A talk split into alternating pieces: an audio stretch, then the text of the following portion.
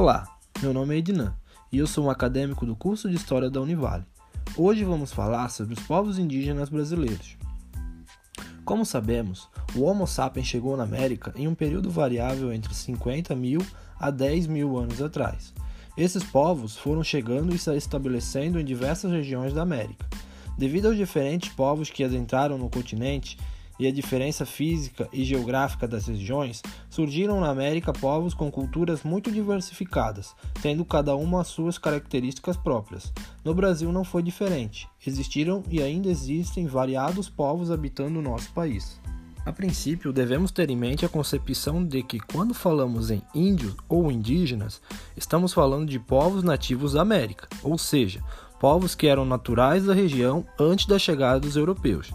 Dessa forma, compreendemos que esses indígenas e nativos são aqueles povos que habitavam o Brasil antes da chegada dos portugueses, comandados por Pedro Álvares Cabral, sendo assim chamados povos pré-cabralinos, ou numa visão mais geral, pré-colombianos, em alusão à chegada de Cristóvão Colombo à América.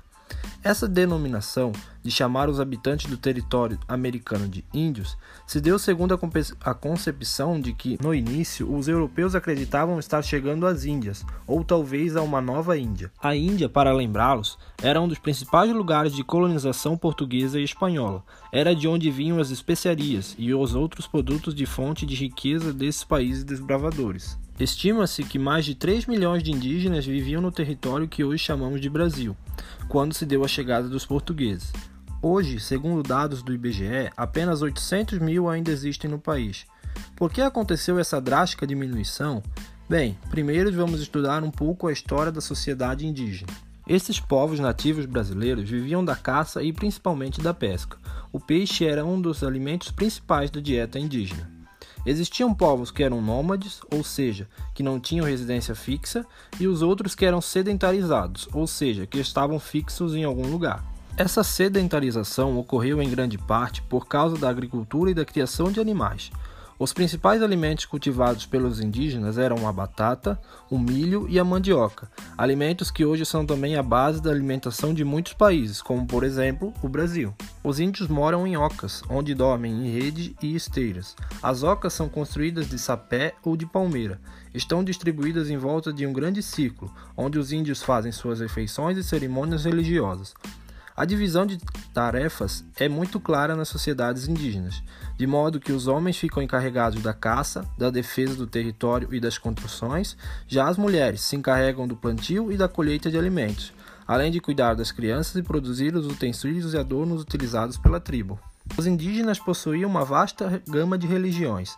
Cada tribo tinha sua religião própria. Em sentido geral, essas religiões eram politeístas, ou seja, cultuavam vários deuses ou divindades. Em grande parte, esses deuses estavam ligados à natureza. O xamã, também conhecido como pajé, é o responsável por fazer a mediação entre o mundo espiritual e terreno. Algumas tribos indígenas praticavam o antropofagismo, ou seja, a arte de comer pessoas. Porém, não agiam como os canibais de outros lugares do mundo.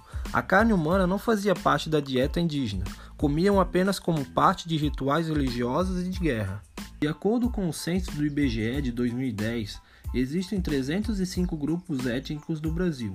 Dentre eles, há dois troncos principais: o Macro G, que incluem os grupos Bororó, Guató, G, Carajá, Krenak, Maxcali, Ofv, Krikrizak e Iatê, e o Tupi, onde estão os Ariquém, Arreti, Junahá, Mauê, Mondu, Mondurucucá, Urubá, Hanamahá, Tupari e Tupi-Guarani. Devido a esse grande número de grupos, existem também muitas línguas indígenas do Brasil, cerca de 1.200 línguas. A arte indígena é extremamente rica e se manifesta na música, na dança, na arte plumária, na cestaria, na cerâmica, tecelagem e pintura corporal. O uso das cores e de certos materiais estão relacionados aos ritos e passagem, celebrações agrícolas e do cotidiano. Entre as tribos do Brasil, podemos citar especialmente a cerâmica marajoara, que emprega um sem número de formas geométricas para compor utensílios domésticos. O povo brasileiro tem vários costumes herdados dos indígenas. Entre eles destacam-se o uso da rede para dormir, a utilização do milho, da mandioca, do guaraná, de ervas medicinais, as técnicas de fabricação de canoas, jangadas e artefatos de palhas e cipó, e o uso da queimada das roças antes de fazer o novo plantio. Muitas palavras da língua portuguesa têm origem indígena, como itu, itapioca, tapioca, beiju, pamonha, puçá, arapuca, dentre outras. A história indígena brasileira tem um drástico ponto de ruptura que se dá com a chegada dos portugueses à América. Foi a partir da chegada dos europeus que a população indígena começou a regredir. O uso de indígenas como escravos, a matança e as doenças vindas da Europa aniquilaram grande parte desses povos. Sendo assim, podemos dizer que a causa do baixo número de indígenas e da condição em que vivem e como são tratados hoje se deve principalmente ao fato do descobrimento do Brasil e dos embates que ele gerou até os dias de hoje. Vimos na aula de hoje que os indígenas são nativos que habitavam o Brasil antes da chegada dos europeus. São povos muito diferentes e que possuem uma cultura muito rica e diversificada. Observamos como a cultura indígena influ influenciou e ainda influencia a cultura brasileira. E também foi destacado o quanto esses povos nativos brasileiros sofreram com a vinda dos estrangeiros de outros continentes. Esse foi o conteúdo da aula de hoje. Espero que vocês tenham gostado. Obrigado por assistir e até a próxima.